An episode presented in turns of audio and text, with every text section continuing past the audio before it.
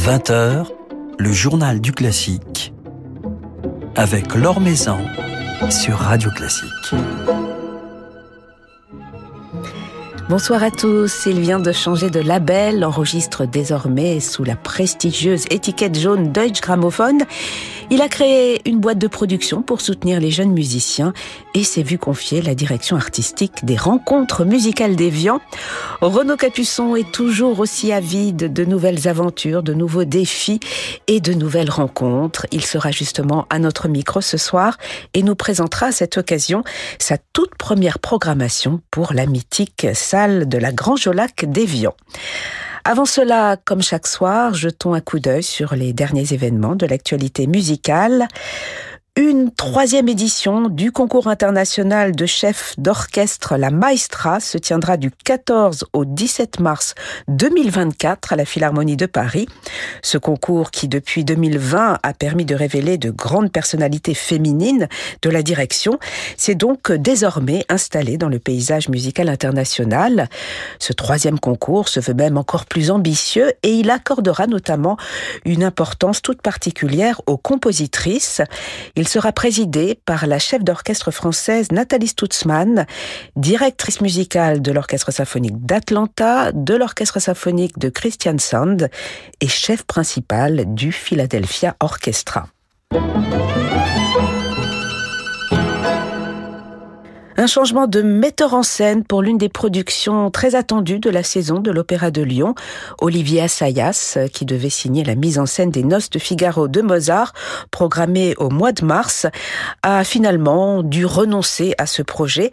Et c'est Eugène Yebeleanu, metteur en scène et réalisateur roumain, qui a accepté de relever le défi de signer cette nouvelle production des Noces de Figaro, à travers laquelle il mettra en avant la notion de lutte des ou encore la place de la femme.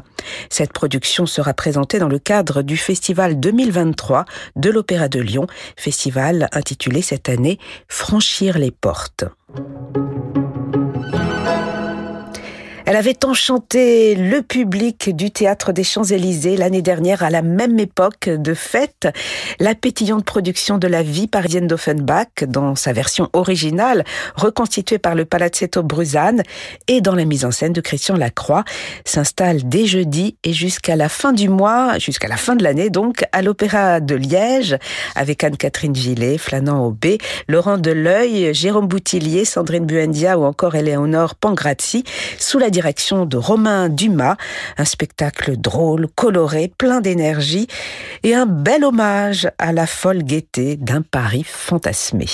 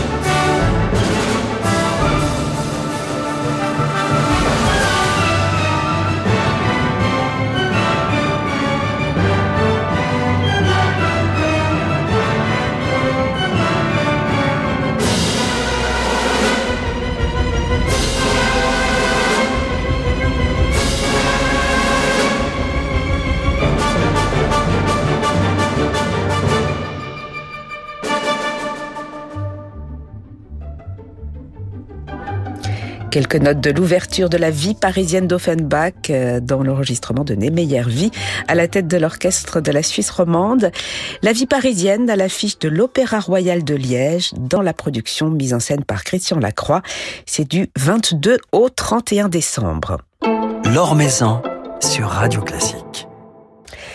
Il avait intitulé son autobiographie Mouvement perpétuel et force est de constater que ce mouvement ne s'est jamais interrompu et que ses horizons n'ont cessé de s'élargir. C'est ainsi qu'il est aujourd'hui non seulement violoniste, mais aussi chef d'orchestre, directeur musical d'un orchestre et de trois festivals, patron d'une boîte de production et vient de changer de label pour enregistrer désormais sous la prestigieuse étiquette jaune Deutsche Grammophon.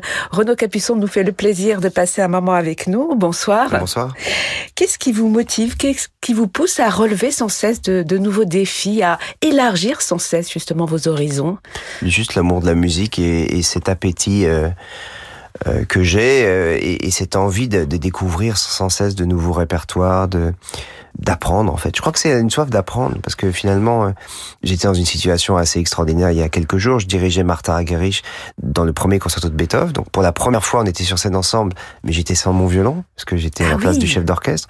Et, et, je dois dire que c'était une forme de, de D'abord, j'avais un trac fou avant, bien sûr, j'étais très très anxieux et à l'instant où les répétitions ont commencé, on était les deux musiciens qui se connaissent depuis 25 ans et c'est ça qui était merveilleux et quelques jours après, je dirigeais le triple concerto de Beethoven avec trois jeunes de 20 ans. Donc il y a un grand écart entre Martha Argerich et ces trois jeunes et en même temps, c'est on fait la même musique, on est dans le même euh, le même état. Donc voilà, je vous donne ces exemples pour vous expliquer que finalement, que je sois avec mon violon en train de diriger Martha Argerich ou des jeunes musiciens qui sont quasiment à leur premier trip de Beethoven, euh, c'est la, la, même passion et le même désir de, de transmettre tout simplement. Et les, et les, mêmes frissons et la direction, la direction d'un festival, la direction d'une boîte de production, cela rentre également dans, dans, dans le même cheminement Bien sûr, quelque parce part. Que pourquoi avoir créé cette, cette boîte de production euh, avec Stéphane Courby C'est tout simplement parce que euh, aider les jeunes, ce que je faisais depuis déjà, enfin en tout cas jouer avec eux et leur faire la courte échelle, je le faisais depuis quelques années déjà. Et comme je suis quelqu'un d'organisé, j'ai eu envie de le structurer. Donc j'ai créé cette. C'est pas compliqué en fait. Il y a rien d'anormal. Certes, ça fait peut-être beaucoup sur le papier quand on voit les choses à la suite, mais dans mon organisation personnelle et surtout dans mon ma façon d'englober la musique, voilà. Et je, je reste un, un, nain par rapport à des gens comme Barenboim, qui qui des gens qui qui dirigeaient le Ring un jour, accompagnaient des leaders de Schubert le lendemain, l'intégrale des sonates de Beethoven. Voilà, ça, ce sont des gens qui faisaient vraiment beaucoup. Moi, Mais je, vous en faites pas mal. C'est très modeste par rapport.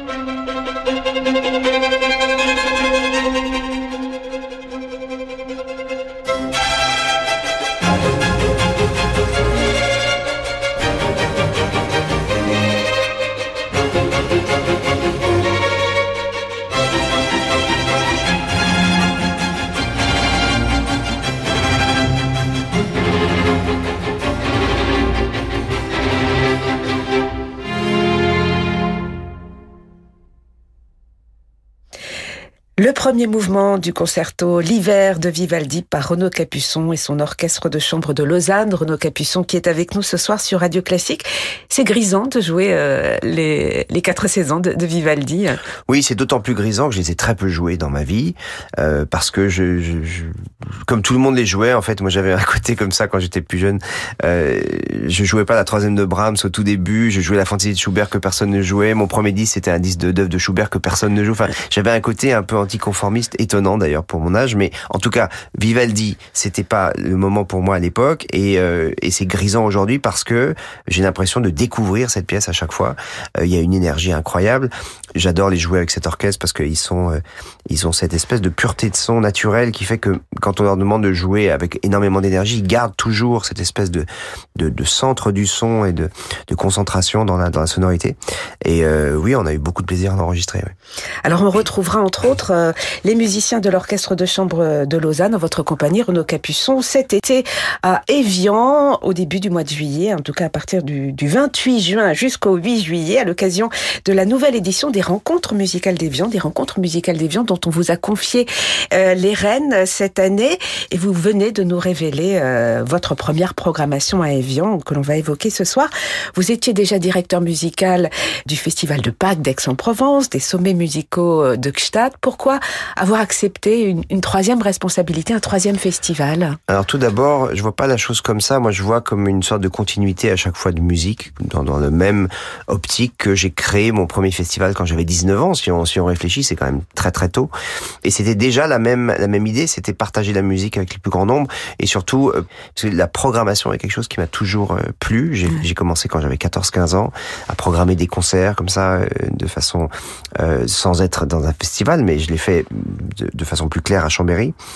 Euh, et donc programmer pourquoi Finalement? Parce que quand je programme d'autres musiciens, des orchestres, ce sont des répertoires que je ne peux pas jouer. Et ça revient à cet appétit que j'ai, euh, ce besoin de connaître et d'apprendre et d'entendre de la musique. Mais il y a des œuvres que j'adore, qui sont des œuvres chantées, qui sont des œuvres jouées par des orchestres symphoniques, des, des, des, des chœurs, et ça, je peux pas le faire.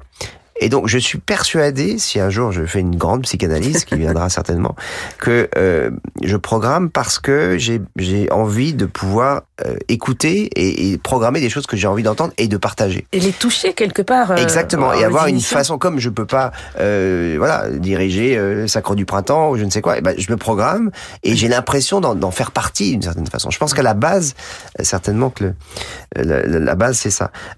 Au-delà de ça, aujourd'hui, programmer Evian, c'est un bonheur parce que, euh, comme à Gstaad ou à Aix-en-Provence, Evian est un endroit qui a un lieu, qui est un lieu qui incroyable, a qui a une âme, et c'est pas simplement programmé dans une salle, c'est programmé dans la Grange Lac, qui est ce lieu absolument magique. Moi, j'ai souvenir d'y être allé quand j'avais 18 ans, et je me souviens encore de ma première euh, réaction quand j'ai quand j'ai vu pour la première fois cette salle. C'était un, soir juste avant que le concert ne commence. Rostropovitch jouait. La salle était quasiment euh, dans l'obscurité et j'ai été entouré de, de, de, ces bouleaux, de ce bois. Et j'en ai, des frissons encore parce que c'est une, une expérience unique de rentrer dans la Grange Lac. Donc on programme pas de la même façon dans cette salle, ayant vécu ces expériences et ces, ces espèces de, de magie, qu'on programme dans une église à Gstaad où il neige quand on sort de scène. Donc c'est aussi un autre état d'esprit. Et Aix-en-Provence au printemps, euh, avec le, premier soleil, le premier endroit quasiment en France, un des premiers endroits où, où vraiment il fait beau, et, et, dans ce grand théâtre ou le conservatoire, on programme pas de la même façon. Alors, euh, il y a en ce moment même d'importants travaux de rénovation et même d'extension euh, à la Grange Lac d'Evian. C'est le 30e anniversaire euh, de cette salle.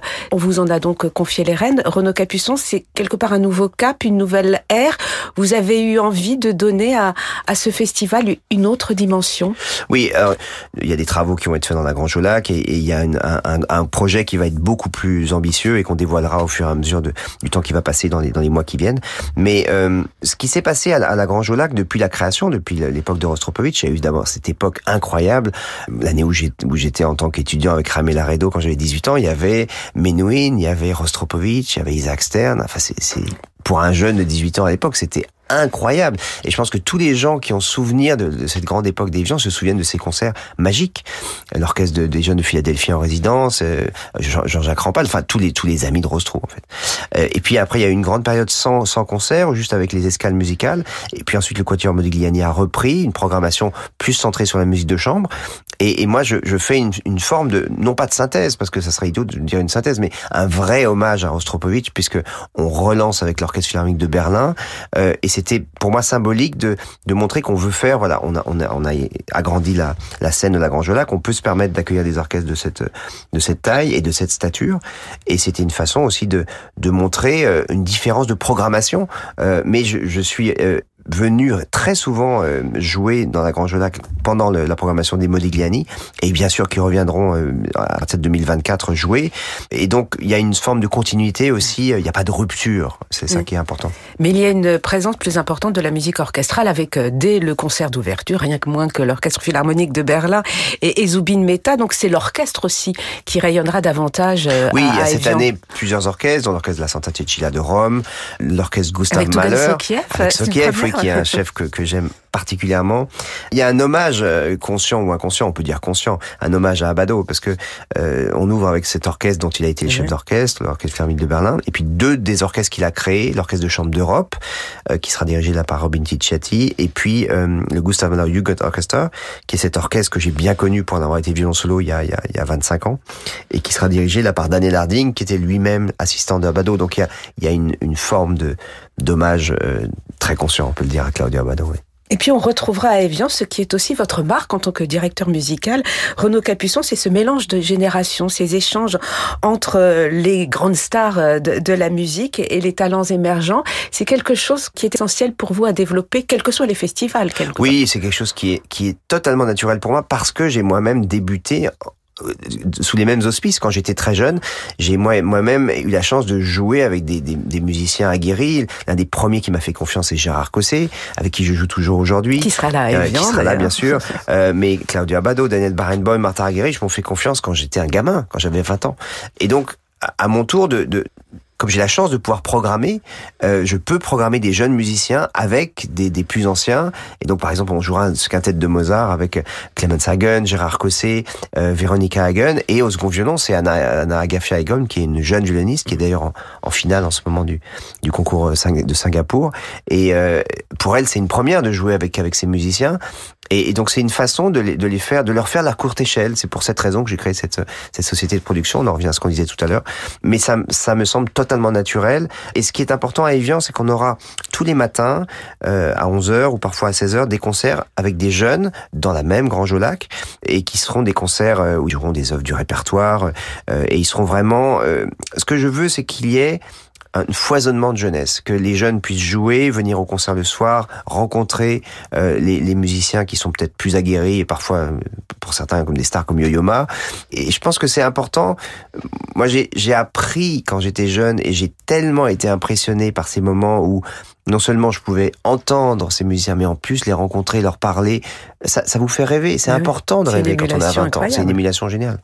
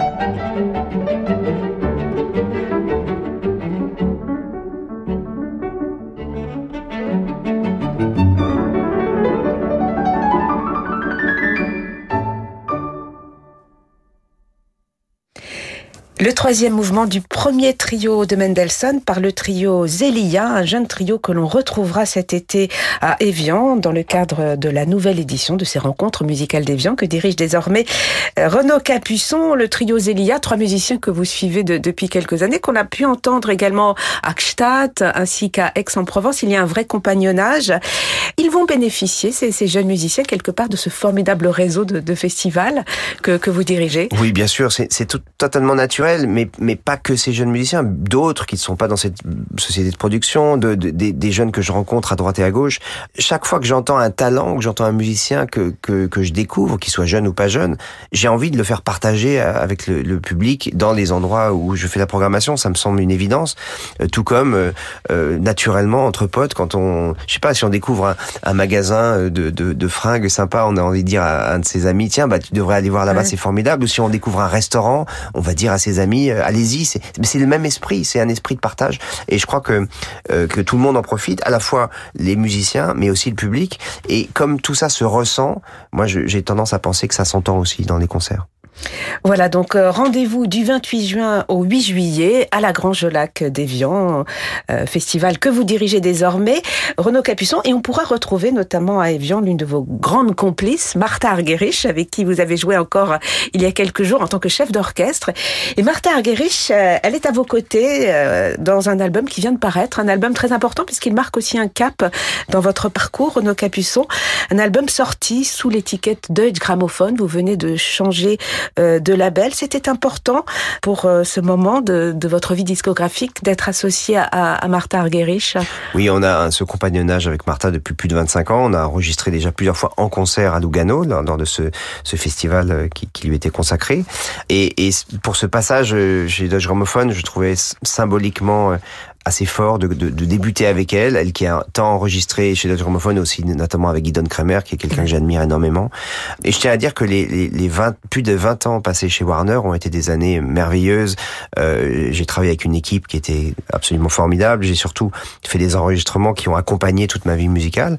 Euh, donc c'est pas une, une rupture, c'est pas une fâcherie, c'est simplement un changement de, de cap, c'est un tournant dans ma vie. Et c'est euh, aussi le bonheur de pouvoir maintenant travailler avec euh, peut-être d'autres d'autres musiciens aussi. Et puis, c'est ce label qui fait qui m'a toujours fait rêver. Il faut, faut être très franc, c'est un label qui fait toujours rêver parce que c'est les disques qu'on a écoutés quand on était quand on était, mhm. était jeune. Puis euh, et puis beaucoup de projets, notamment avec des jeunes musiciens et aussi avec l'orchestre de chambre de Lausanne et d'autres euh, autour de Mozart, notamment cette année. Voilà, parce que c'est un, vrai partenariat, un vrai projet artistique. Sur hein, le long terme et avec, euh, avec, avec un, un, projet extrêmement solide et qui va qui va nous amener dans des, des belles choses. Et puis donc euh, ce premier album sorti chez Deutsche Grammophon, vous êtes avec euh, Martha Argerich, un récital un formidable récital capté l'année dernière au Festival de Pâques d'Aix-en-Provence, qui n'était pas prévu à l'origine pour, pour être un disque. C'est la magie du, du concert, du, du, du moment ce partagé disque ensemble. A été, a été fait de façon totalement euh, euh, spontanée, puisque les, les, micros ont été posés au dernier moment euh, pour ce concert. J'ai décidé la veille de mettre des micros. J'ai dit à Martha, écoute, on enregistre, euh, comme ça on verra. Et, et, puis euh, il s'est trouvé qu'en en écoutant l'enregistrement euh, et en proposant à deux gramophones, ils ont décidé de, de l'éditer. Donc c'est c'est une belle histoire et c'est aussi un, un lien avec ce festival d'Aix-en-Provence que, que j'ai créé avec Dominique Buzet il y a dix ans. Et je trouve que c'est c'est beau de d'avoir pu donner sur sur disque ce, le, le rendu de ce concert. Eh ben, on va se quitter avec quelques notes de ce disque. Merci beaucoup Renaud Capuçon d'être passé Merci nous voir. On vous souhaite bonne chance pour toutes ces aventures et puis de très belles fêtes de Noël à aussi, vous aussi qui approchent. Merci, Merci infiniment.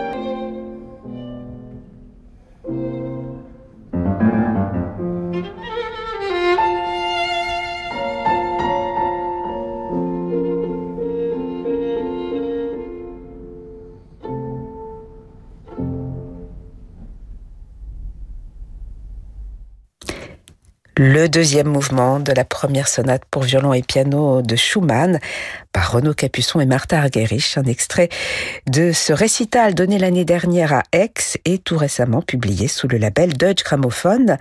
Martha Argerich sera donc l'une des invitées des rencontres musicales d'Evian que dirige désormais Renaud Capuçon et qui se tiendront cette année, en tout cas l'année prochaine, l'année 2023 qui approche, du 28 juin au 8 juillet. Voilà, c'est la fin de ce journal du classique. Merci à Laetitia Montanari pour sa réalisation. Demain, nous serons en compagnie de la pianiste Celia Oneto Ben Saïd qui nous révélera une œuvre inédite de Marie-Jaël. Très belle soirée, soirée qui se prolonge en musique avec Francis Drezel.